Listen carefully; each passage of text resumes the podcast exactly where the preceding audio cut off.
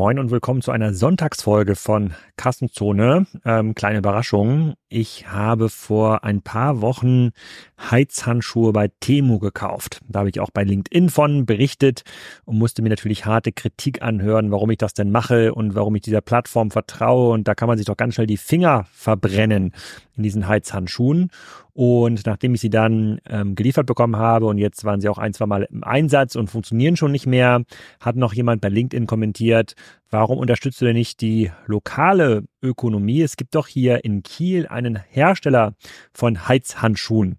Und mit dem habe ich diese Woche im Hamburger Office gesprochen und mal versucht zu verstehen, wie kompliziert es eigentlich ist, solche Produkte herzustellen, mit welchen unfairen Mitteln er bekämpft wird, wohin die Reise geht mit Technologieprodukten, ähm, die in Deutschland entwickelt werden und China produziert werden, wie schwer es für ihn ist, ähm, Produkte, die eigentlich durch jedes Prüfraster fallen, so, sowohl was Hautverträglichkeit angeht, als auch ähm, Elektronik oder Elektrovorschriften überhaupt sperren zu lassen.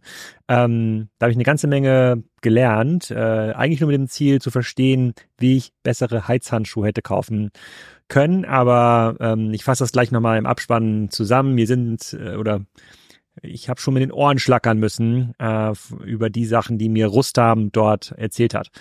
Viel Spaß in dieser Sonntagsfolge. Rustam, willkommen. Äh, heute geht es um das Thema beheizbare Handschuhe. Ich habe das gerade im Intro schon alles einmal ähm, erzählt, aber bevor ich da irgendwas falsch erzähle, stelle ich mal ganz kurz vor, wer bist du und was macht Vulpes? Okay, vielen Dank, Alex, für die Einladung.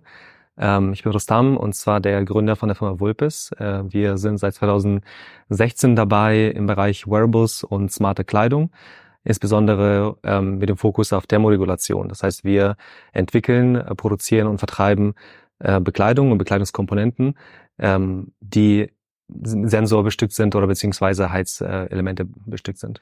Okay, ich hätte dich gerne schon vor ähm, acht Wochen kennengelernt. Ähm, ja. Ich habe dir das vorhin schon mal erzählt. Ich habe äh, bei LinkedIn gepostet, dass ich bei Temu, meiner neuen Lieblingsplattform, über die ich mhm. ganz viel berichte, äh, über Produkte gesucht, die ich da mal kaufen kann, die bei Amazon immer noch ein bisschen teurer sind. Mhm. Und ähm, dann hat äh, eine Freundin meiner Frau hat behaltbare Handschuhe äh, zum Geburtstag bekommen. Da ich gesagt, das ist ja eine gute Idee. Ich wollte mhm. immer mal behaltbare Handschuhe haben und habe ich diese Handschuhe hier äh, bekommen. Ich halte mal in die Kamera, also für die Leute, die nur zuhören, ihr könnt das auch bei YouTube ähm, hören.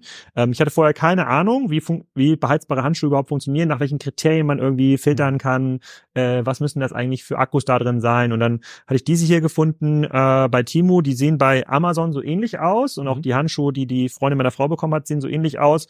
Was ich da halt überzeugend fand, war das Konzept, dass man hier mit so drei äh, äh, mit, mit drei Batterien arbeitet, äh, die man dann irgendwie schnell aufladen kann. Da dachte ich, das ja total cool. Dann bekomme ich irgendwie ein Produkt, das, äh, bei dem ich mich jetzt nicht auf irgendeine dubiose Akkutechnologie einlassen muss, sondern kann zumindest ja qualitative Batterien kaufen. Ich glaube, die Handschuhe jetzt haben gekostet 30 Euro mit Versand, bin ich mir nicht ganz sicher, aber so um den Dreh. Ähm, die Batterien und das Ladegerät haben äh, 60 Euro äh, gekostet, weil ich wollte natürlich Akkus haben. Mhm. Hier müssen die Akkus 1,5 Volt haben. Normale Akkus haben ja nur 1,2 Volt. Naja, es hat einmal funktioniert, eine Stunde. Und äh, seitdem würde ich sagen, ist die Funktion äh, mindestens eingeschränkt. Mhm. Und äh, dann habe ich mich zurückerinnert in der LinkedIn-Diskussion, wo ich das gepostet habe, hat nämlich ähm, ein Kommentator geschrieben, hey, warum kaufst du denn hier so einen billigen Kram aus China? Du musst doch mal die Local Heroes unterstützen. Mhm. Ihr seid ja quasi, glaube ich, ihr kommt ja ursprünglich aus Kiel. Ich dachte, wie mega ist das denn? Das wusste ich gar nicht, dass man hier auch solche Produkte im, äh, äh, äh, kaufen kann. Und äh, dann habe ich mir gedacht, okay, wir müssen jetzt mal eine Aufklärungssendung machen. Mhm. Wie ist das überhaupt mit solchen Wearables und Elektronik aus, aus China? Äh, äh, wie schätzt das ein Profi äh, ähm, ein? Und ähm, da bin ich auf dich äh, ähm, gestoßen. So, wenn ich so, äh, du, du hast ja diese Handschuhe mal, diese Handschuhe schon mal gesehen oder ähnliche Handschuhe mal, Handschuhe schon mal gesehen und musstest bestimmt schon ganz vielen Freunden erklären, warum die jetzt anders sind als das, was ihr macht. Kannst du das jetzt mal hier für die Hörer und Zuschauer mal wiedergeben? Was ist eigentlich, was habe ich hier falsch gemacht oder was ist vielleicht hier dran nicht so gut, wie es sein müsste? Ja, darf ich mal so einen Handschuh ja, haben? Ja, ganz beide, ich gebe dir beide Teile, okay. das Akku, den Akku, äh, das Akku-Ding und äh, ja. Ja, perfekt. Also ähm, grundsätzlich ist es, glaube ich, relativ schwierig für den Konsumenten festzustellen, wie die Qualität des Produktes ist. Weil von den Bildern her sehen die alle irgendwie gut aus, äh, professionell geschossen teilweise, manche sind semi-professionell, aber im Endeffekt steht dabei jetzt bei Handschuh, die sollen heizen. Ähm, der Unterschied ist meistens äh, im Vergleich zu den europäischen und den ähm, chinesischen Hersteller, dass äh, die chinesischen Hersteller den Vorteil haben, die haben keine äh, kein Risiko beim Verkauf. Also das heißt, wenn die beispielsweise ein Produkt über Amazon oder über Temu oder wo auch immer ein Produkt verkauft bekommen, dann ist es schon mal, haben die schon mal das Geld bekommen. Ähm, wie das mit Retouren aussieht, bei Temo kann ich nicht genau sagen, ob da, ob es ja die Retourenmöglichkeiten ja, gibt. Es gibt schon eine Retourenmöglichkeit. Ich ja. glaube aber, dass Retourenrisiko auf den Händler abgewälzt wird. Also der muss dann aus eigener Tasche äh, ja. zahlen. Ob die Ware dann zurückgeht nach China, kann ich mir nicht vorstellen. Entweder wird sie wieder neu eingestellt von Temo selber oder oder von dem Händler ähm, und wird dann aus Europa verschickt oder die Ware wird einfach äh, verschrottet. Äh, kann ich nicht sagen. Aber es, dadurch, dass die Handschuhe jetzt nicht mehr funktionieren, ich wollte es jetzt einmal mitbringen hier in den Call, würde ich diesen Retourenprozess natürlich einmal anstoßen, um es auszuprobieren. Bin, bin gespannt, ob das klappt. Ja. Ähm, grundsätzlich haben die europäischen Firmen generell das Risiko, äh, dass sie Ware einführen oder beziehungsweise produzieren oder vertreiben, die im Endeffekt äh, ein gewisses, äh, gewisses Sicherheitsrisiko haben. Und unabhängig von der Funktionalität gibt es ja einmal das Thema, funktioniert das Produkt ja oder nein und hat es ein Gesundheits- oder beziehungsweise ein Sicherheitsrisiko für den Kunden. Und das Letztere ähm, wird häufig nicht geprüft. Also Produkte, die aus China, also es haben sich ja teilweise Massenhersteller aus China darauf spezialisiert auf Export und sie mhm. verkaufen nicht im eigenen Land, weil die wissen ganz genau, wenn die das im eigenen Land verkaufen würden, würden die quasi mit hohen Strafen rechnen oder teilweise Schließung von Firmen. Und oh, das ist, das ein neuer Aspekt, den kann ich auch gar nicht. Ja. Das heißt, ähm, es gibt quasi exportorientierte Hersteller, ja. die wissen, dass die ähm, Kontrollmechanismen, die wir in Europa haben, nicht gut genug funktionieren, Richtig. sodass man nicht jeden Scheiß verkaufen kann auf Amazon, genau. Temu und Co. Ja. Und das nutzen die eiskalt aus, würden aber diesen Handschuh gar nicht in China verkauft bekommen. Genau, richtig. Also, weil dort die Kontrollen funktionionieren? Richtig, genau. Weil Ach da, so. weil da die Kontrollen sehr streng sind und äh, die Produkte also ebenfalls nach China fliegen, um gute China-Produkte zu kaufen. Äh, die gibt es auch, also gibt es auch gute China-Produkte, ähm, aber die Unternehmen, die halt nur auf den europäischen oder US-Markt spezialisiert sind, äh, das ist also eine Art perfekte Membran für die. Also die äh, können das, die bekommen das Geld, die kriegen quasi äh, können die Produkte verschiffen. Meistens entweder haben die einen lokalen Händler irgendwo in, in Deutschland oder haben gründen eine Firma in Deutschland, die quasi als lokaler Händler auftritt. Und wenn mal zu viele Retouren kommen oder zu viele Probleme sind, dann wird einfach eine neue Firma aufgemacht. Ja. Ah, krass. Das, kennst, das kennst du auch Cases? Oder ist, ja, das, ist, das, ist, das, ist das Hörensagen oder ist das in der Szene äh, sozusagen eigentlich bekannt, dass, de, dass das so ist? Das ist bekannt. Das ist, äh, wenn man, also bei fast allen, also nicht allen, aber bei sehr vielen Herstellern äh, von Alibaba, wenn man die jetzt kontaktieren würde und sage, ich würde gerne weißbare Handschuhe in Deutschland, Österreich oder wo auch immer verkaufen, ähm, die bieten super gute Preise an, ähm, genau solche, wahrscheinlich solche Qualität. Und äh, nachher muss man selber schauen, wie man mit den Claims umgeht. Und wenn man die fragt, äh, wie viel Stück ihr in, in, äh, in China verkauft, sagen die meistens null, weil die gar nicht ob die für den Import ähm, ähm, ausgerichtet sind. Krass. Ja. Okay, das heißt, äh, also die haben jetzt ja einmal funktioniert, nicht gut. Also ich habe das Gefühl, dass quasi hier so ein, zwei Heizspiralen in diesen äh, sozusagen oben drin laufen, aber ja. ähm, offensichtlich nutzt quasi die Elektronik im Handschuh nur einen ganz kleinen Spannungsbereich aus. Also wenn man von 1,5 Volt auf 1,45 Volt zurückfällt, äh, ähm, das geht relativ schnell, weil die Heizung, glaube ich, sehr viel Energie kostet. Kannst du auch so mal erklären, wie viel, ja. wie viel Leistung man eigentlich braucht für so einen Handschuh. Ja. Dann gehen die schon aus und und die haben eigentlich auch nur auf der höchsten Stufe funktioniert, in mhm. dieser einen Stunde, wo sie mhm. funktioniert haben. Ja. Äh, das ist aber, bei, wie gesagt, bei Amazon sehen die Handschuhe ganz genauso aus. Das ja. sind, äh, ich glaube, es sind fast auch die gleichen, äh, die gleichen Produkte. Ähm, genau. Wie gehst du daran? Oder wie, wie, wie, wie, wie, wie müsste ich eigentlich einen guten Handschuh kaufen? Nach welchen KPIs müsste ich das auswählen? Weil ich glaube, ich bin erfol äh, ich bin nicht erfolgreicher, aber ich bin ein sehr ähm, erfahrener mhm. Online-Kunde. Mhm. Ähm, aber es ist mir, das ist das ist wie eine komplett neue Kategorie. Das wie jetzt würde man sich zum ersten Mal eine Solaranlage kaufen, ja. muss man sich komplett einlesen und ja. nur von den Bildern her wird man auch nicht schlauer. Genau. Äh, und die Bewertungen sind zum großen Teil, naja, nicht glaubwürdig, äh, ja. Äh, würde ich mal sagen. Also da, da, da bin ich quasi auf in den Plattformen eigentlich aufgeschmissen. Hab mhm. aber deine Handschuhe, kannst du gleich mal erzählen, ihr macht ja auch Handschuhe, mhm. habe ich aber nicht gefunden. Mhm. Absolut, genau. Also das ist sich ähm, ganz kurz grob dazu zur äh, Auffindbarkeit. Ähm, also diese solche Firmen, die sich quasi darauf spezialisiert haben auf Export, ähm, kaufen sich Rezessionen ein, das ist glaube ich bekannt. Ähm, und man sieht, man kann es anhand von, man kann es anhand von der ähm, von der Anzahl der Rezessionen pro Monat oder pro Jahr sehen. Das heißt, also ich kann dir ein Beispiel geben, wir haben ein neues Produkt gelauncht, äh, 2022, Ende 2022 und wir haben jetzt seit fast zwei Jahren das Produkt am Markt äh, oder Anfang 2022 und haben gerade mal über 20 Rezessionen, die organisch gekommen sind. Was ist das für ein Produkt? Das ist das unser äh, Vulpes Bellybelt, der beheizbare Wärmegürtel für den Abdominalbereich. Äh, für wenn man beispielsweise Probleme mit der Blase hat oder Menstruationsschmerzen bei Frauen oder Periodenschmerzen halt hat oder Endometriose, dann kann man das Produkt als eine Art Schmerzlinderung äh, zur Unterstützung dazu nehmen. Was trägt man das nur im Winter oder ist das so ein ganzjahres? Das ist ein ganzjahresprodukt. Okay. Genau. Und, ähm, und generell sieht man halt, dass also deren Taktik, also ich sage mal ganz, ganz grob, nicht, nicht alle machen das natürlich, aber die Taktik ist normalerweise, man fängt schon mal äh, ab dem Sommer mit den Investitionskäufen an, äh, weil die Amazon-Algorithmen, wenn es zu viele auf einmal kommt, dann werden die blockiert, die Produkte. Das heißt, man braucht eine gewisse Zeitspanne. Ähm, und meistens, wenn die Produkte beispielsweise, man kann es ja sehen, die werden mal genommen, äh, Juni 2023 werden die gelodgt und auf einmal zum Dezember, November, wo quasi die heißeste Phase für den Verkauf ist, also vor Weihnachtsgeschäft, da werden die, da kriegt man auf einmal 600 Rezessionen, was halt nicht glaubwürdig ist, weil in der kurzen Zeit äh, kriegt man so viele Rezessionen normalerweise nicht hin. Okay, sag doch mal, wir haben jetzt Vulpes noch gar nicht so richtig vorgestellt. Was, was macht ihr denn ganz genau? Ihr macht jetzt quasi diesen beheizbaren Gürtel, also ihr macht beheizbare äh, Wäsche, kann man das so sagen? Ähm, nicht ganz. Also wir machen, also unsere Firma ist halt in zwei Bereiche unterteilt. Wir haben einmal das Thema Technologieentwicklung, wo wir quasi neue ähm, IoT-Produkte entwickeln, teilweise Sensoren, äh, die wir ähm, in, sowohl im Wearable-Bereich mit einbauen, wie auch im stationären Bereich, wie auch zum Beispiel äh, Betten. Das da kann ich, kann ich gleich ein, zu, ein, zwei Sachen zu sagen. Und der zweite Bereich ist halt unsere Marke, die Vulpes-Marke, wo wir quasi ähm, thermoregulierende Produkte verkaufen. Allerdings, ähm, wir entwickeln sowohl die Elektronik, Mechanik, also die ganze Architektur, wie auch die Software dazu. Ähm, und auch die Produktionsprozesse, was halt nicht so wirklich trivial ist, wenn man halt, wenn es, weil es eine Kombination aus Batterietechnologie ist, Elektronik, ähm, sehr viel Silikon und sehr viel halt äh, Rubbermaterialien und auch Textil. Ähm, und äh, mit unserer Brand haben wir uns auf zwei Bereiche fokussiert. Einmal das Thema Outdoor Performance, also alles, was mit draußen zu tun hat, damit quasi das komfortabel ist, äh, draußen zu sein, auch von beheizbaren ähm, Handschuhen, Westen und Einlegesohlen. Und wir haben den Bereich Wellness und Health, also Gesundheit, äh, wo wir quasi gesundheitsfördernde Produkte verkaufen, äh, die basierend auf der Wärmetherapie funktionieren.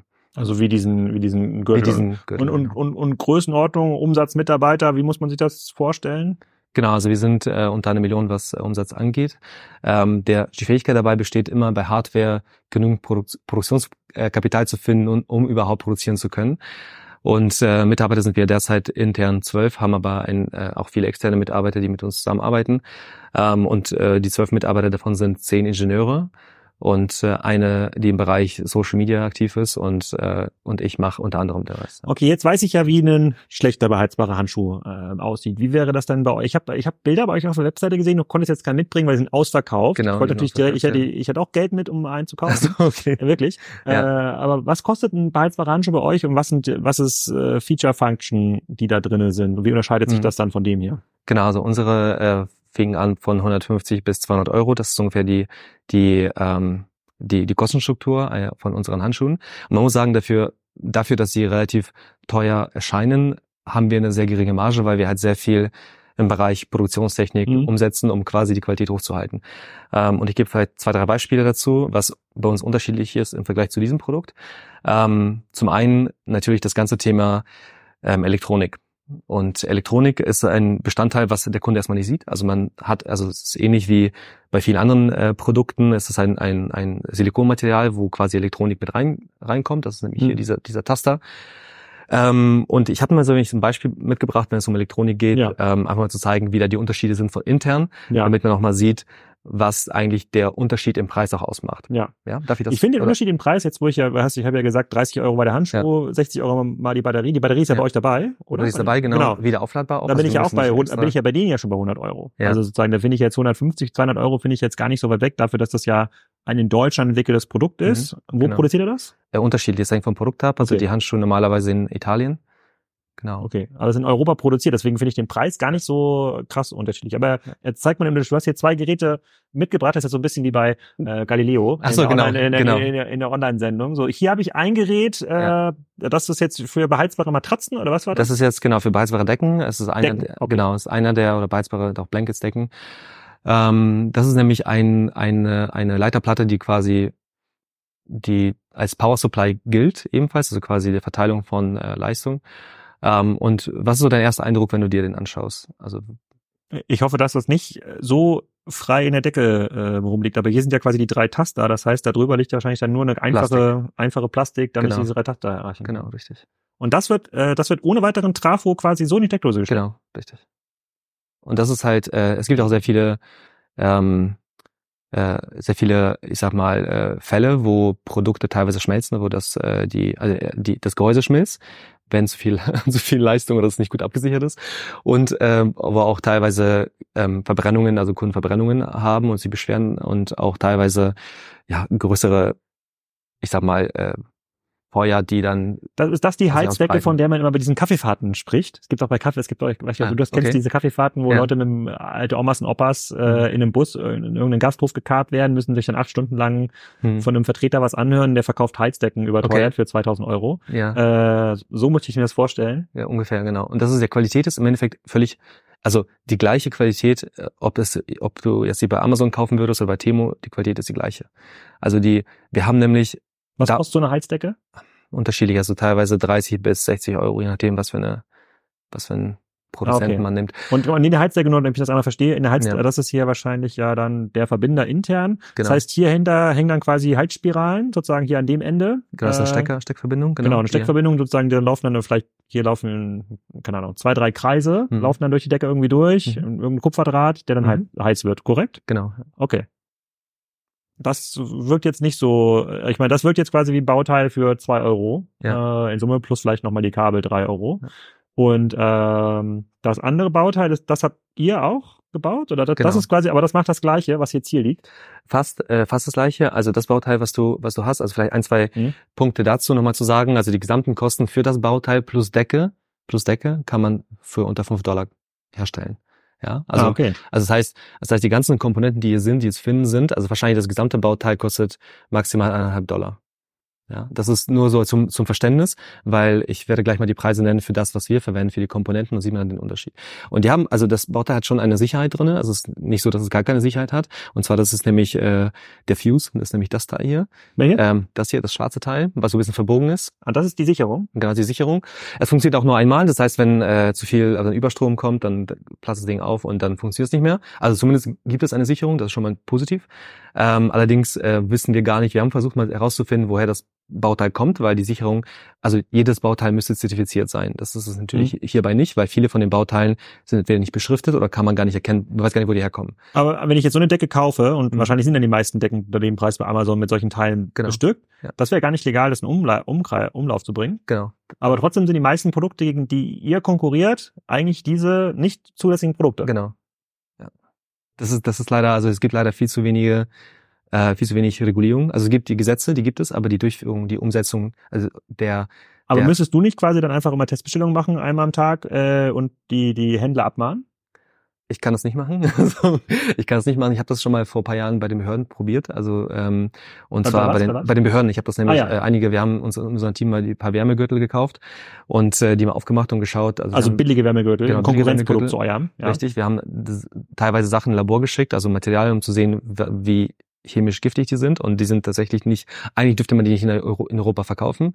Äh, viele von den Komponenten haben Blei drinne, also von den Elektronikbauteilen. Auch nicht erlaubt? Ähm, bitte? Das, das ist auch nicht erlaubt? Das ist auch nicht erlaubt, genau. Ähm, also es gibt halt nämlich, es gibt ja mit eine Handvoll Zertifizierungen, es gibt halt RoHS, REACH und ähm, welche für Textilien äh, und natürlich CEMC. Da gibt's äh, um, also bei CEMC geht es um elektromagnetische Verträglichkeit. Also wie viel Strahlung quasi kommt raus bei der äh, bei der Durchführung der ja bei der aktiven Durchführung der, der Heizleistung beispielsweise. Ähm, und bei den anderen geht es mehr um das Thema, welche Materialien stecken in dem Produkt mit drinne. Also ob es, ob es bleifrei ist oder nicht, ob da andere giftige Chemikalien drin sind. Also solche Gesetzbestimmungen gibt es bereits in der Europäischen Union seit Jahren, aber die Durchsetzung und Herausfilterung von den Produkten, die gibt es halt sehr selten. Also es gibt mit Sicherheit äh, Behörden, die daran arbeiten. Ähm, aber die haben zwei Schwierigkeiten. Einmal das Thema Amazon, da kommen die nicht weiter. Und einmal ähm, das Thema. Nein, weil? Mhm. Weil Amazon sagt, das ist Verpflichtung des Händlers, also äh, des Händlers, die haben damit gar nichts zu tun? Genau, die sagen, genau, richtig. Das ist ja eine Plattform quasi. Neuer Partner bei Kassenzone. Und wer könnte es anders sein als das mit 6 Milliarden bewertete Fintech Molly? Das wurde gegründet vor 20 Jahren von Adrian Mohl in Amsterdam und gehört mittlerweile zu den etabliertesten Payment-Anbietern in Europa und vor allem aber auch in Deutschland. Ihr kennt viele der Marken, die mit Molly arbeiten, zum Beispiel Koro oder Dreikorn oder Sushi Bikes und Reishunger. Molly ist so ein zentrales Dashboard im Bereich Payment. Das unterstützt ganz viele lokale Zahlungsmethoden, ist damit für Händler insbesondere im internationalen Umfeld sehr bequem, erhöht wohl die Conversion Rates und sorgt für Umsatzsteigerungen im Vergleich zu den Lösungen, die man sonst so lokal einsetzt und wo man halt sehr, sehr viel händisch verbinden muss. Ähm, es gibt ein Zusatzangebot, was für den einen oder anderen spannend sein kann. Das sind unbürokratische Finanzierungslösungen für Händler, also schnelle Kreditvergabe für bis zu 250.000 Euro, je nach Umsatz. Und mehr Informationen zu Molly findet ihr unter molly.com slash Kassenzone. Molly schreibt man M-O-L-L-I-E. -E. Also, hin da und abschließen. Und ähm, wenn ich jetzt diese Handschuhe einschicken würde an so ein Labor, zu wie viel Prozent Wahrscheinlichkeit äh, werden die auch unverträglich oder würden diese Hürden reißen? Schwierig zu sagen, also kann ich wirklich nicht sagen, weil ähm, die, die wir probiert haben, wir haben damals nur Wärmegürtel probiert, äh, und bei uns war nämlich das, das Problem oder das Thema, wir, wir haben nämlich auch teilweise Frauen, die schwanger sind äh, und die unsere Produkte verwenden und wir wollten die vorher, also wir haben den, den, den Rückengurt, den wir entwickelt haben, äh, da haben wir 95 Prozent Bambusmaterial genommen dafür. Genau bewusst, dass wir keine chemischen Materialien dafür nehmen und haben da, dadurch die sowieso ins Labor schicken müssen, um zu prüfen, ob dieses Bambusmaterial auch wirklich ähm, chemiefrei ist und also zum, zu größten Teil. Und äh, parallel haben wir nämlich die anderen mitgeschickt und gesagt, okay, was ist denn der Unterschied? Ja. Ah, und, und wie viele von diesen Gürteln, die ihr mitgeschickt habt, sind durchgefallen? Also aus also, jetzt euren, aber welche sind durchgefallen? Genau, also bei Materialien nur zwei, also zwei von fünf. Wir haben fünf insgesamt geschickt und zwei hatten äh, Bestandteile, also Restbestandteile ähm, in, in Textilien drinne und die anderen, äh, die anderen drei haben äh, waren bei der Elektronik allerdings versagt. Also weil der, also der alle größte, Produkte sind genau, also der, der größte Punkt ist halt gar nicht, also der größte Punkt ist halt im Endeffekt die Elektronik an sich und die Batteriesysteme. Batteriesysteme ist super entscheidend, weil da kann ich auch gleich zu was zu sagen. Lass uns jetzt mal kurz bei der Elektronik bleiben, ja. dann, misch, dann ja. mischen wir nicht so viel. Ja. ja. Und dann kann ich schon mal hier, was du da noch mitgebracht hast, mal auspacken. Ja. So, jetzt habt ihr jetzt hier äh, quasi ein äquivalentes System entwickelt, also genau. für, auch für ein Halsdeck ist deutlich größer, schwerer, sieht mal, ja. äh, äh, sieht massiver aus, also ist deutlich mehr drin verbaut. Ja. Genau. Ähm, aber hat quasi wahrscheinlich die gleiche Funktion und hier ist auch gar nicht direkt quasi die Bedienung dran. Genau, die, fast. Die, genau. die würde über eine Fernsteuerung wahrscheinlich laufen oder? Über die App, genau. Über, über die App sogar, okay. Ja, genau. Wir aber erzähl mal, was, was kostet quasi sowas? Ja, genau. Also wir haben das Projekt einmal für den, für einen äh, Kunden gemacht, der Matratzen herstellt. Ähm, und zwar wollte er gerne die Matratzen beizbar machen, dass man es quasi über die App. Ah, das ist nicht eure Matratze oder eure Decke, sondern das, das hat, das ist eine Auftragsarbeit. Das ist eine Auftragsarbeit, genau, die wir für den Kunden. Ja, seid ihr das Ingenieursbüro quasi. Richtig, genau. Okay. Genau. Und dadurch, dass wir Erfahrung in dem Bereich haben, war es für uns halt, ähm, ja, war es für uns äh, einfach so etwas umzusetzen. Mhm. Der Unterschied ist einfach, der Unterschied ist, äh, also drei Unterschiede. Einmal das Thema ähm, Effizienz. Also wir haben ja die Effizienz von dem Produkt getestet. Das ungefähr kommt circa bei 60 Prozent raus. Das heißt, wir haben 40 Prozent Verlust durch Wärme teilweise und durch wo geht die denn hin? Geht die in dieses Bauteil? Ja, Weil da wird sie umgewandelt. Genau, die wird quasi. Ich halte, ähm, das mal, ich halte das mal ein bisschen näher in die Kamera, ja. aber erzähl mal weiter, ja? Genau, wir haben bei der Effizienz haben wir 90 Prozent bei diesem Bauteil. Ja. Ähm, Hier ist das billiger. Ja, erzähl weiter. ja, ja. Genau, die Effizienz beträgt hier bei 90 Prozent bei uns. 90 Prozent. Also von der Energie, die genau. reingeht, könnt ihr 90 Prozent in effektive Wärme genau, umwandeln, genau. aber Wärme, wo ihr sie haben wollt. Hier wird genau. die Wärme ja quasi umgewandelt an einem Platz, wo ihr sie nicht haben wollt. Genau. Und hier kann man das andere Bauteil mal sehen. Hm können wir noch Fotos machen nachher. Ja. Haben die Leute, die den Podcast nur hören und nicht bei YouTube sehen, auch nichts von, genau. aber die können sich ja dann anstrengen. Mhm. Genau. Zweitens, wir haben ähm, also wir haben einen, einen, einen äh, Transformator drinne tatsächlich, ein Trafo drinne, der ähm, und auch viele andere Bestandteile, die das Ganze isolieren. Also das heißt, wir haben einen extrem hohen Schutz in diesem Bereich. Also weil wir, es gibt nämlich, es gibt ja sowas, es gibt ja Gesetze oder Richtlinien, wo man quasi elektrische Geräte entwickeln kann. Man muss unterscheiden zwischen Elektrik und Elektronik. Ähm, das, was du zum Beispiel hier siehst, ist halt Elektronik, also quasi alles, was unter 50 Volt ist. Und alles, was über 50 Volt ist, ist halt äh, Elektrik. Und wenn solche Bestandteile wie das hier, äh, was auch Elektrik ist, ähm, im Endeffekt ähm, entwickelt wird, dann sieht man das sehr, sehr stark, dass es nicht nach Richtlinien, nicht nach Richtlinien entwickelt wurde. Und die Richtlinie gibt es nach einem bestimmten Grund oder aus einem bestimmten Grund. Und zwar es, geht es immer um die Sicherheit des Kunden. Und äh, dies ähm, bei uns, äh, wenn irgendwas passiert, mal genommen Wasser fließt rein oder irgendetwas passiert in diesem Sinne oder vielleicht eine Überspannung, ähm, kann, kann, kann, die, kann die Elektronik das Ganze abfedern. Und das heißt, der Kunde hat im Endeffekt keine, keinen Schaden dadurch. Krass. Ja. Und okay, aber preislich, wo preislich, lag der dann, genau. wenn du, wenn jetzt quasi hier das Bauteil ja. hast du gesagt, kriegt man so mit Kabel am Ende so für ja. zwei Dollar. Ja. So, und wenn du jetzt das herstellst? Genau, also je nach, je nach Hersteller, allein der Trafo kostet hier bei uns, wir haben es für zwölf Dollar äh, eingekauft von einem von einer US-Firma. Das ganze Gerät oder nur nee, nee, Trafo? Nee, nur, nur Trafo. Nur, nur eine Trafo, genau. Und wenn man zum Beispiel andere Markenhersteller ähm, nimmt, wie zum Beispiel Wirt Electronics, dann kostet das, also natürlich jetzt rein bei Mauser, also DigiKey oder also wenn man jetzt also einzelne Bestandteile kaufen würde, liegen wir da bei 25 bis 30 Dollar. Ja, also das ist der Unterschied für ein einziges Bauteil im Endeffekt. Und natürlich kommen da noch ganz an, viele andere äh, Aspekte, wie zum Beispiel der äh, MCU, also der Mikroprozessor ist noch drin und ganz viele andere Sicherheitsaspekte. Das heißt, der gesamte, nur die Elektronik hierbei kostet knapp 40 Euro.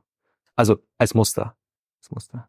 In der, in der Herstellung, wenn man zum Beispiel sagt, wir entwickeln, wir produzieren davon 10.000, 100.000 Stück, dann wird der Preis durchfallen. Dann sind wir, liegen wir vielleicht bei 20, 25 Euro, aber dennoch nicht bei zwei. Okay, aber über Faktor 10 quasi genau. über dem günstigen. Und das auch nur bei einer skalierten Produktion. Genau. Okay. Aber die Matratze, die dann so einen Hersteller ähm, verkauft, in der so ein Bauteil drin ist, da sprechen wir ja wahrscheinlich auch über 1000, 2000 äh, Dollar oder Euro dann für die Matratze, mhm. wo dann, wenn da dann irgendwie 40 Dollar oder 30 Dollar elektronisches Bauteil drin sind, das ja fair. Also genau, das, ja quasi, das, macht, das macht ja auch Sinn. Ja. Okay, und ähm, Elektronik verstehe ich. Äh, so, dann ist ja wahrscheinlich, wenn das hier irgendwie zwei Dollar kostet, ist ja die Elektrik, die hier mhm. drin verbaut wird, mhm wahrscheinlich nur ein Dollar wert, wenn überhaupt, mhm. äh, sozusagen inklusive des kleinen Knopfes drauf. Ja. Also sozusagen ist dann ganz, ganz, ganz, ganz äh, günstig und wahrscheinlich, äh, wenn da jetzt irgendwie Wasser draufkommt, sozusagen gibt's da nicht diese schützenden Effekte, die man bei einer guten Elektrik hätte. Mhm. Ähm, äh, wobei ich mich immer gefragt habe oder ich mir halt gedacht habe,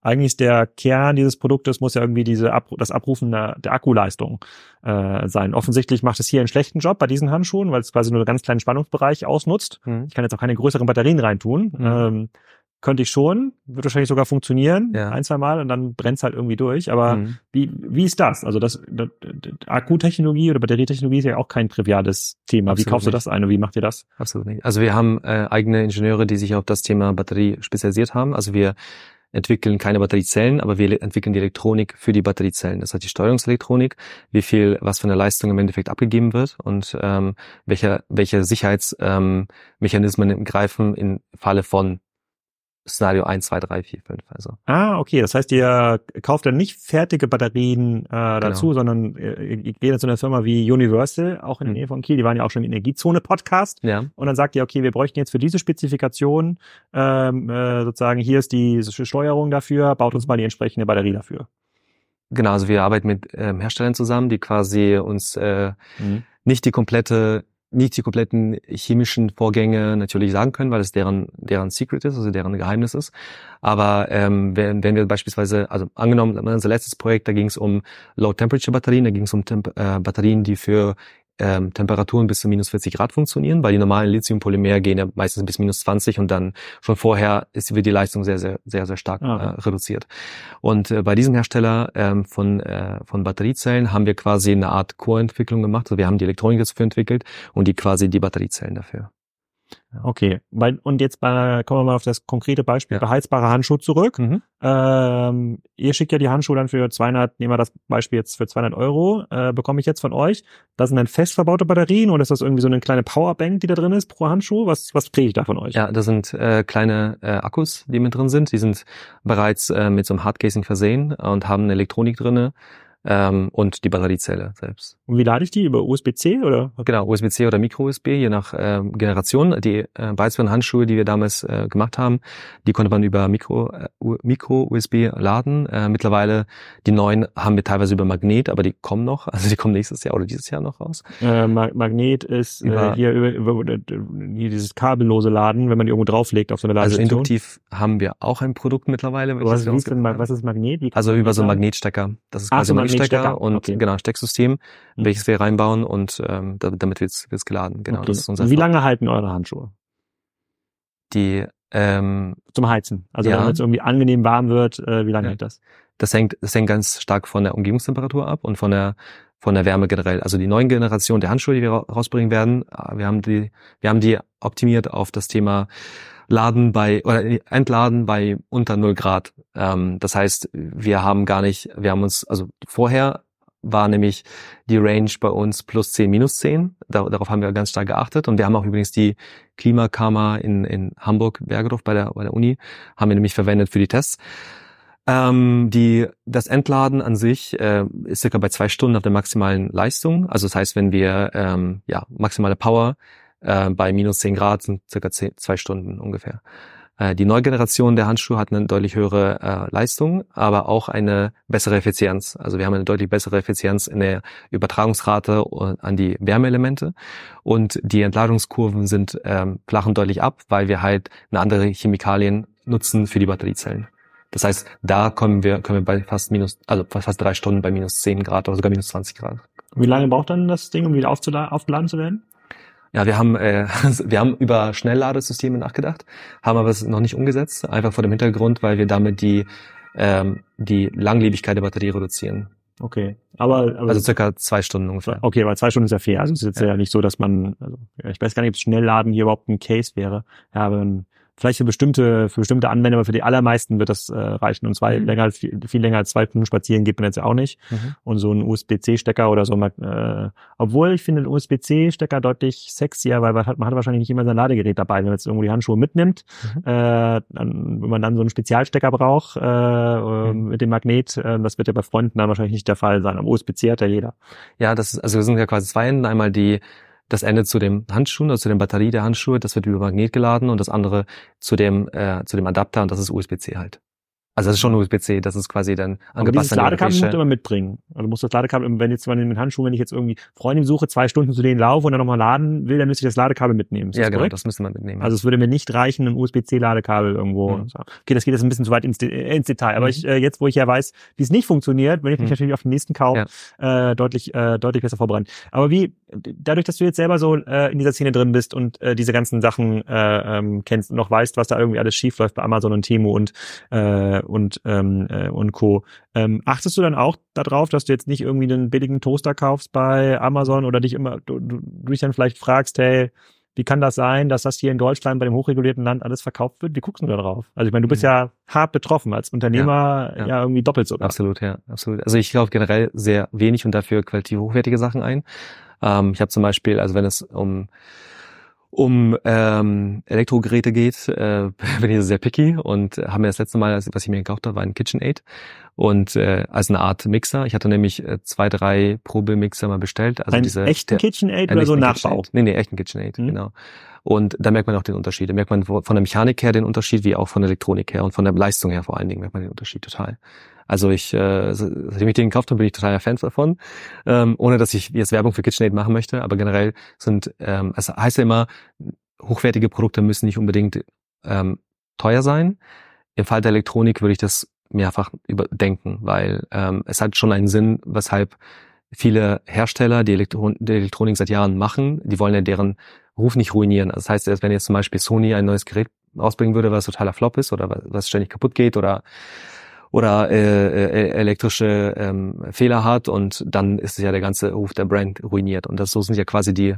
Ja, verstehe ich, aber ich meine, ähm, ich, ich frage mich, warum quasi diese Hersteller oder auch die Plattformen das dann nicht transparenter machen, wenn sie dann sagen, guck mal, äh, hier, keine Ahnung, dann kann man Handschuhe vielleicht nach äh, äh, Heizleistung äh, ranken. Klar, du hast du natürlich die Gefahr, dass dann derjenige, der das Produkt einstellt, irgendeinen Fake, Fake-Angabe mhm. da rein macht und es mhm. offensichtlich ja keiner kontrolliert. Mhm. Dann sieht man es doch in den Rezensionen, bei denen auch die meisten gekauft sind. Also als, als Kunde bin ich ja total aufgeschmissen bei diesen ja. Sachen. Entweder kann ich es mir leisten, das teuer zu kaufen. In eurem Fall kannte ich eure Marke mhm. noch gar nicht. Hätte mir dann überlegen können, wenn das aus, aus Kiel irgendwie kommt, äh, wenn das irgendwie gut bewertet ist, ähm, dann kaufe ich das vielleicht da. Aber ich habe es mhm. ja gar nicht gefunden. Also mhm. ich habe auch bei Amazon und auch bei anderen Plattformen lange runtergescrollt. Ist ja überhaupt mhm. nicht trivial. Das ist so eine krasse Nische. Äh, mhm. Das zu finden ist ja gar nicht so mhm. einfach, aber es wird auch nicht transparent gemacht von den, äh, von den Plattformen. Und als du das äh, vielleicht mal ganz kurz zu den Behörden. Mhm. Als ihr versucht habt, das bei den Behörden zu melden, guck mal mhm. hier, diese fünf Gürtel sind durchgefallen, zwei wegen Schadstoffe, zwei wegen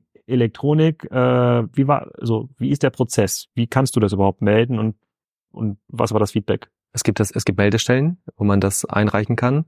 Ähm, und bei den äh, Meldestellen haben wir ein Feedback bekommen, dass äh, zum einen, dass es äh, bei Amazon äh, schwierig mit dem Zugriff ist auf äh, die Hersteller und zum anderen, ähm, dass Amazon sowieso vorhat, äh, Regularien einzuführen, um das Ganze tatsächlich zu filtern. Aber Regularien bedeuten, Amazon fragt dann den Hersteller, habt ihr eine CE-Zertifikat? Und dann der Hersteller sagt ja. Ob es nachher fake ist oder nicht fake ist, das keiner, das prüft keiner. Aber ist das ein Amazon-Problem oder könnte ich das gleiche Problem haben, wenn ich jetzt hier drüben zu Rossmann gehe und irgendeinen Beheizbahnhandschuh aus der, äh, oder bei, meinetwegen bei Lidl im Non-Food-Bereich, könnte es ja auch so ein Produkt ja. sein, was beim Winter da ist. ist. Sind die quasi genauso minderwertig? Das kann ich nicht sagen. Das müsste man, glaube ich, case-basierend sich anschauen. Und natürlich gibt es auch bei Amazon gute Produkte. Also will ich jetzt gar nicht sagen, dass Amazon total schlechte Produkte liest. Glaube ich auch, aber, aber ähm, die finde ich ja gar nicht. Die finde ich ja gar nicht, weil quasi dieses, diese Rezensionsspam darüber genau. ist. Und vor allem bei Produkten, von denen ich selber gar nicht so eine große Ahnung habe, weil man die einfach ja. nur alle 20 Jahre kauft. Absolut, ja. Äh, bin ich ja ausgeschissen. Ich finde ja, ich finde, würde euch auch nicht finden bei Amazon hm. wahrscheinlich, weil der Algorithmus mir das nicht vorschlägt oder ihr seid dann quasi auf Seite 10 und dann hm. nur 20 Bewertungen oder 15 Bewertungen. Genau. Genau, versus 1200 Bewertungen, genau, dann ja. entscheidet man sich natürlich für den anderen, genau. Okay. Was hast du da noch mitgebracht? Was ist in der, in der, in der Papierkiste äh, drin? Gucken wir uns mal ein Produkt an. Genau, also wir haben nämlich zwei Produkte. Einmal ein, ähm, ein Wärmegürtel für den Rücken- und Nierenbereich, äh, so der Heatbelt Pro. Also das ist aber, okay, mitgeben. aber das ist jetzt nicht das, was äh, für den Bauch ist? Also das ist genau, nee, das ist nicht das für den Bauch ist, genau, das ist der, ähm, ah. kannst du auch gerne auspacken und dir das mal anschauen. Ja. Das zweite Produkt ist halt der, ähm, Recovery Brace, das ist unser neuestes. Und da das ist der Akku? Das ist der, die Powerbank, genau. Mhm. Okay. Die das sieht ja quasi aus wie eine, in Anführungsstrichen, normale Powerbank. Richtig. Könnte man die da, könntet ihr die quasi bei einem guten Hersteller einfach so dazu kaufen, wenn so grob die Maße passen? Es gibt ja quasi, äh, oder, oder würde ihr sagen, nee, das ist so speziell, das ist irgendwie nah am Körper, da kommt mhm. irgendwie Schweiß dran, das muss euren ganz bestimmten, Spe da könnte ich jetzt nicht irgendeine Anker-Powerbank von Amazon mhm. dranhängen. Doch, man kann, äh, wir haben das ah. bewusst äh, kompatibel mit anderen Powerbanks gemacht. Der einzige, der einzige Nachteil ist dabei, weshalb wir eine eigene Powerbank mit, äh, mitbringen auch, ähm, dass äh, die nicht jede Powerbank ist ist, hat eine gute Elektronik mit drin. Also Markenhersteller haben das schon. Das heißt, die haben. Ist Anker ein Markenhersteller aus deiner Sicht? Schwierig zu sagen. Ja, kannst also, du ehrlich sagen. Ähm, die haben gute Produkte. Ähm, man muss aber sehen, ob die Elektronik kompatibel ist mit äh, mit unserer Elektronik. Also es gibt, sagen wir so, gutes, gutes Beispiel. Es gibt nämlich verschiedene Programmierungen von Powerbanks, der Elektronik der Powerbanks. Und es gibt manchmal Programmierungen, die speziell auf äh, auf Smartphone, das Laden von Smartphones ausgelegt sind, wofür auch die Powerbanks eigentlich da sind. Ja. Und äh, wenn sobald äh, gewisse, ah, hier kommt's rein. Bitte? Ich habe nur geguckt, wo das reinkommt. Also ja, sobald äh, bestimmte Ströme nicht fließen oder sobald die Leistung absinkt, dann schaltet sich, schalten die Powerbanks, die externen Powerbanks unseren Gürtel aus, weil die Powerbanks ausgeschaltet werden. Hier haben wir das Ganze angepasst. Das heißt, unser Powerbank ist genau angepasst an die, äh, an die Ströme der, die aus dem äh, aus dem äh, an den an den Wärmegürtel im Endeffekt abfließen. Und wie lange hält diese Powerbank jetzt für den Wärmegürtel? Die hat jetzt 62 Prozent noch, heißt glaube ich 62 auf der Powerbank. Ist das ja. korrekt? Okay. Insgesamt bei der höchsten Stufe circa zweieinhalb Stunden, zweieinhalb Stunden ungefähr. Okay. Und bei der geringen circa vier Stunden. Ah krass, cool. Wie läuft das Geschäft mit diesen Heatable Wearable Devices? Ist das quasi eine wachsende Nische? Ist das eine Trendnische oder ist das, äh, ist das quasi so ein super Spezialding, keine Ahnung, es gibt, bei dem ihr nur 20 Gürtel in Ham Hamburg verkaufen könntet? Nee, also es ist schon, also schon läuft, bitte richtig warm. Läuft, okay. läuft sehr gut. Ähm, und eine Sache dazu, wir verwenden halt äh, bei diesem Produkt oder bei den ganzen Produkten im Therapiebereich Graphentechnologie, das ist mal was Neues, mhm. hat eine extrem gute Effizienz ähm, und ist auch super sicher. Das heißt, wenn ich zum Beispiel, mal angenommen, aus Versehen würdest du jetzt mit einer Schere das anschneiden, ähm, würdest du da keinen Funken und keinen Kunstschluss bekommen, sondern das Höchste, was passieren kann, dass es irgendwann nicht funktioniert, ähm, weil die, weil wir die äh, Kupferelemente laminieren in so einer Folie. Und man kann sich das vorstellen wie so eine Art, äh, wie eine Art Graphenpad, welches wir auslegen, genau in dieser Form übrigens, in dieser, in dieser Schmetterlingsform, ähm, und lassen die Kupferbahnen, äh, printen die, also quasi drucken die Kupferbahnen drauf. Und sobald ein, sag ich mal, ein Schnitt außerhalb der Kupferbahn passiert, wird das heizt weiterhin, also es passiert nichts damit. Es sei denn, die Kupferbahn wird beschädigt und dann hört es auf zu. Okay, dann noch letzte Frage in der Spezialfolge. Ja. Ähm, wie verkauft ihr denn eigentlich? Ist Amazon für euch überhaupt ein relevanter Kanal oder ist es eure Website oder ist das ja. ein Thema für den stationären Fachhandel? Genau, also alle drei Sachen. Also wir verkaufen sowohl über Amazon als auch über unsere eigene Webseite und wie auch stationären Fachhandel, allerdings nicht in Deutschland, sondern in Frankreich momentan. Warum nicht in Deutschland? Weil wir ähm, bisher keinen Distributor haben, der das macht. Wir hatten einige angefragt ähm, und bisher Ist das so ein Produkt, was man in solchen Sanitärhandlungen äh, genau. bekommen würde oder ist es genau. Apotheke oder irgendwas anderes? Genau, also in Frankreich äh, Orthopädie-Shops, äh, Sanitätsshops und Parapharmacies gibt's da. Also so eine Art mhm. Mischwarenladen zwischen Pharmazie und ähm, anderen Equipment. Also kann man auch ähm, ja, Schienen kaufen. Zum und so ein Gürtel, wie, wie teuer wäre der?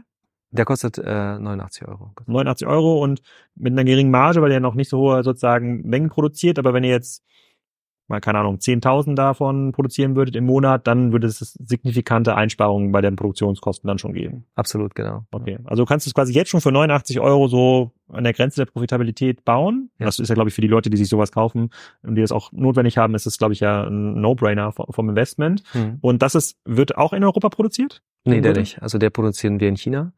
Ähm, die Powerbanks sowie den, äh, den Wärmegürtel. Wir äh, kaufen, also die Elektronik, ähm, kaufen wir ein komplett und lassen es nach China shippen. Und äh, da haben wir nämlich sechs, insgesamt, insgesamt sieben bei den Produ sieben Produktionsschritte und äh, die werden alle in China gemacht.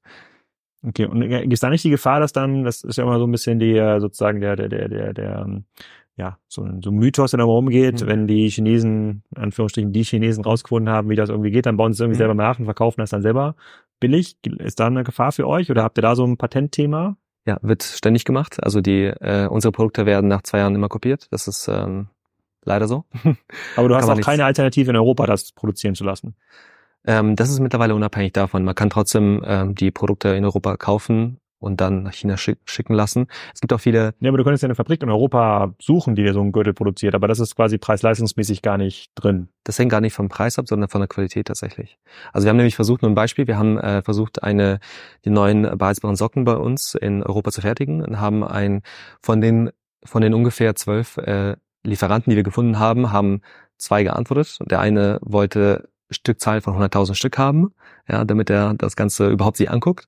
Und der zweite hat gesagt, okay, wir probieren es mal aus. Das ist ein spanischer Hersteller. Wir haben mit denen ähm, einige Male hin und her probiert und die Qualität war sehr schlecht. Nicht von der Socke selbst, sondern von der Integration her. Die Integrationsqualität war sehr schlecht. Das heißt, also dieser sozusagen die These, dass in China einfach diese, dass die die Produktionsfähigkeiten haben, dass einfach das Produktionsland, das ist schon korrekt. Also das ist korrekt. Die genau. können es auch besser produzieren zu einem besseren Deutlich. Preis. Du hast quasi nur das Deutlich. Patentthema, was du kaum verfolgen kannst und mhm. kaum einschränken. Deutlich. Also aber trotzdem machst du es. Also trotzdem ja. Entwickelst du neue Produkte. Keine Ahnung, jetzt das nächste ist vielleicht in der der Wadenwärmer oder mhm. sowas, was immer noch mal mhm. irgendwie über die, eine gewärmte Mütze mhm. äh, zum Beispiel. Und wenn du, du weißt, wenn du vielleicht ein gutes Produktdesign hast, eine gute äh, Konfiguration, kannst das Produkt vielleicht in China zu einem ähnlichen Preis äh, auch bald geben. Aber wenn die das nachkopieren, machen die dann Kopien für China oder für den Versand auch wieder nach Europa oder in die Für den Versand nach Europa. Also sie schauen sich, es gibt ja Scouts, also es gibt ja solche Scouts, die sich mal die ganzen Amazon-Produkte anschauen oder Amazon, Ebay oder sonstige Plattformen anschauen und schauen, äh, welche Produkte äh, hohe Suchvoluminas haben und basierend auf diesen Produkten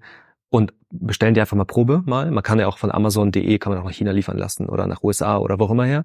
Und das sind ja auch teilweise nicht nur Chinesen, sondern auch viele europäische Firmen, die genau diese, diesen Scout betreiben und sagen, okay, jetzt will ich mal Wärmekisten produzieren zum Beispiel oder andere Produkte und die gerade trendy sind und äh, die würde ich, äh, der schicke ich nach China und lass die mal reverse engineeren und lass die mal produzieren. Okay, das heißt, eine einzige Möglichkeit wäre eigentlich eine starke Marke zu werden, sozusagen die Qualitätsmarke für beheizbare äh, Produkte oder im, im Bereich Wellness, äh, mhm äh, nicht Wellness sozusagen im Bereich ähm, ähm, Wearables. also Wearables äh, für Gesundheitszwecke sozusagen da eine richtige Marke zu werden. Ja. Aber das ist natürlich auch total schwierig. Es gibt, bestimmt gibt es ja auch total krasse Marken für orthopädische Schuhe, aber die, die sind ja quasi nie so in der du kommst ja quasi nie auf das äh, auf die auf einem Markenniveau wie den Thermomix oder den Kitchen Aid oder an, andere Marken. Es bleibt ja immer eine Nische. Und dann kann der vielleicht, dann könnte vielleicht ein, der chinesische Anbieter kommen und auf Amazon so eine ähnliche Marke schreiben, mhm. ja, die so ähnlich irgendwie klingt, ja. auch deutsch klingt und ja.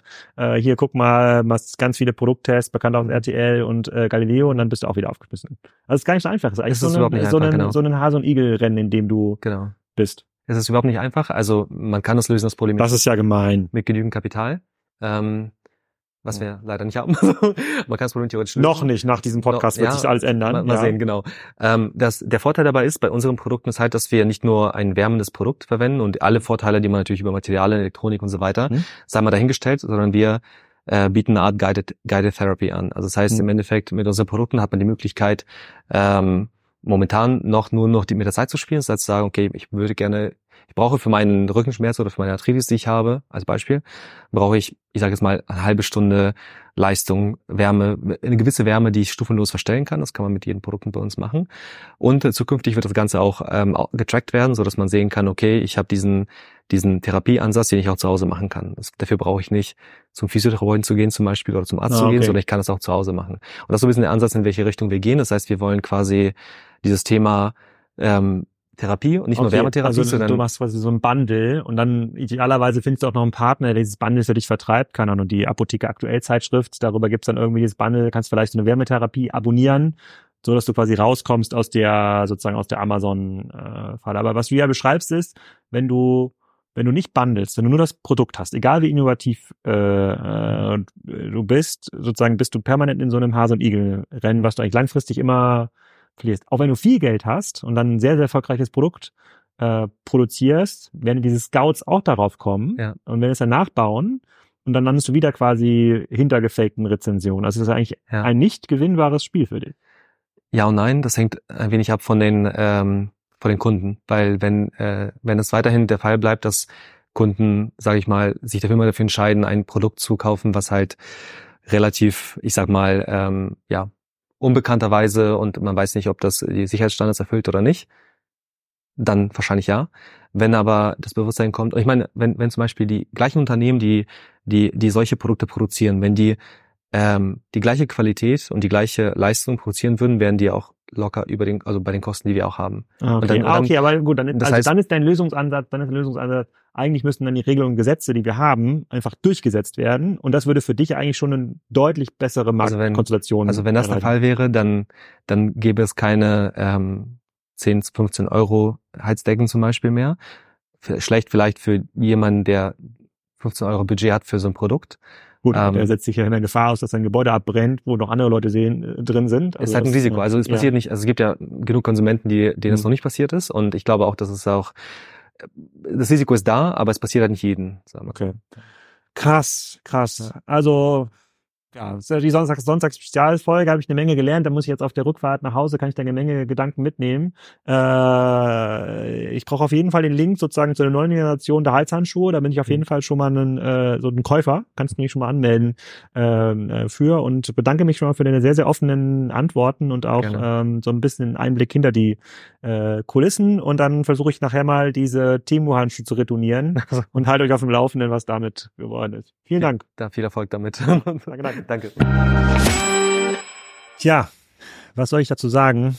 Ähm, ich habe ja schon im Podcast zwei, drei Dinge zusammengefasst, unter anderem die Erkenntnis, dass Produzenten in Asien, insbesondere in China, eigentlich nur für den amerikanischen, europäischen Markt produzieren, ähm, weil die Kontrollmechanismen in beiden Märkten überhaupt nicht funktionieren, zum großen Teil versagen. Ähm, das ist natürlich traurig zu hören dass aber die Mechanismen, die vom Gesetzgeber schon vorgesehen sind, überhaupt nicht greifen und eher zu einem Nachteil von Produzenten wie Rustam gereichen. Das ist schon krass zu hören und lässt mich so ein bisschen nachdenklich zurück, weil mir nicht ganz klar ist, wie man das auflösen kann. Mit einer großen Initiative, wir gegen chinesische Plattformen wird es nicht getan sein. Ähm, auf der Regulierungsseite ist eigentlich auch nicht mehr notwendig. Und die einzelnen Behörden, ja, tun sich schwer, dort gegenzuhalten. Ähm, die Plus-Minus-Reportage, die letzte Woche ähm, kam, wurde von dem Reporter bei LinkedIn nochmal geteilt und da meinte er, das Zitat, was bei ihm hängen geblieben äh, ist, ist, wir wissen, dass wir betrogen werden, wir können aber nichts machen, sagen dort die Zöllner in Belgien. Und das ist einfach unfassbar bitter. Ähm, weil Rustam mir so ein bisschen die Hoffnung gegeben hat, dass in einem Level Playing Field auch chinesische Unternehmen eigentlich fast zu den gleichen Preisen produzieren müssten in der Qualität, die er auch bezahlt. Und dann wäre es ja wieder eine spannende Marktlage. Aber so sind wir einfach ein bisschen zu doof, offensichtlich. Wenn ihr eine andere Meinung habt, dann meldet euch gerne. Ich verlinke natürlich die Webseite von Rustam. Ihr könnt euch diese Produkte mal selber anschauen. Ich hoffe, ihr habt genauso viel gelernt wie ich. Und äh, für diejenigen, die zumindest sonntags drangeblieben äh, sind. Und ansonsten hören wir uns nächste Woche zu gewohnter Zeit am Donnerstag wieder.